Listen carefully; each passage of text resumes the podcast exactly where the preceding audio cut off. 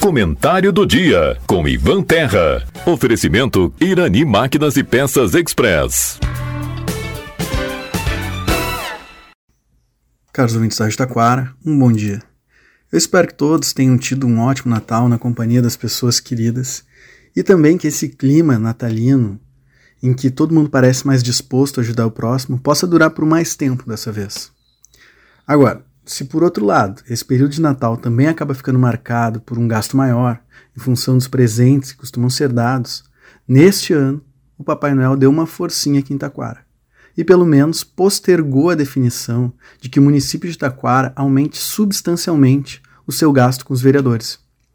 Isso porque alguns vereadores aqui de Taquara apresentaram um projeto de lei para reajustar em cerca de 47% o subsídio recebido por vereadores além do aumento dos valores recebidos por prefeito, vice-prefeito e secretários. Mas o projeto não foi votado na sessão da terça-feira passada, como queriam alguns dos vereadores.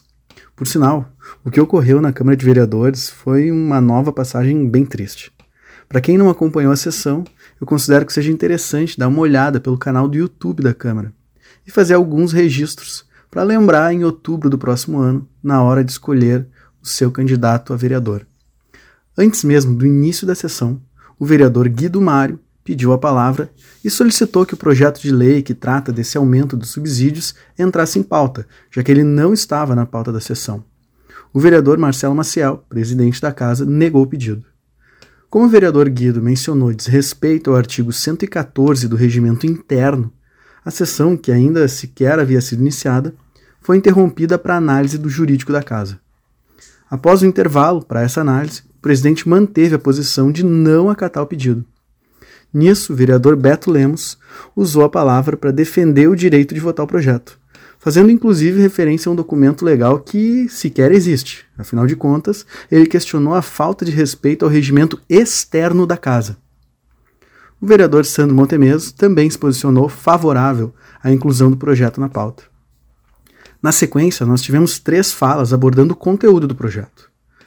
Inicialmente, a vereadora Magali usou a palavra para antecipar o seu voto contrário ao projeto e reforçou uma crítica apresentada aqui no comentário da semana passada.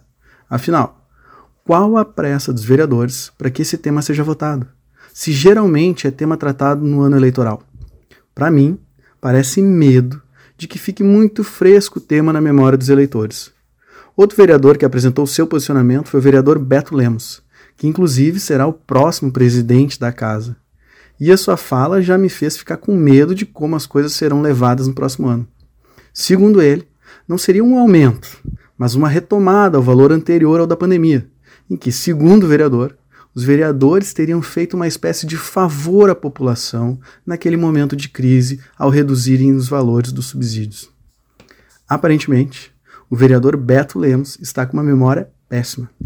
A redução dos subsídios foi fruto de um amplo debate entre Câmara de Vereadores e população, tendo tido seu início antes mesmo de termos ouvido falar de Covid-19. Na verdade, a pandemia enfraqueceu foi a mobilização popular que defendia a redução do número de vereadores.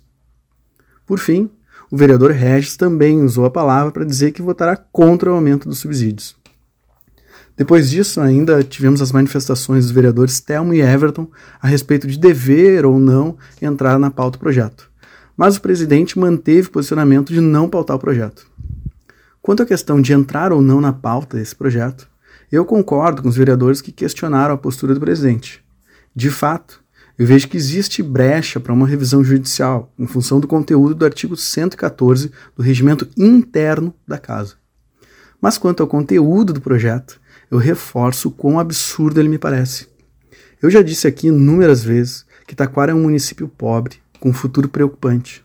Mas parece que alguns vereadores discordam disso e acham que será possível manter a economia taquarense como ela está. Na semana passada eu apresentei um dado que me parece preocupante. O poder público impacta mais na economia do que o setor industrial. Taquara se mantém na base do comércio e da prestação de serviços dois setores que têm uma barreira de entrada relativamente baixa. Ou seja, é mais fácil de serem implementados e aprimorados nos municípios vizinhos, reduzindo assim a importância regional de Taquara.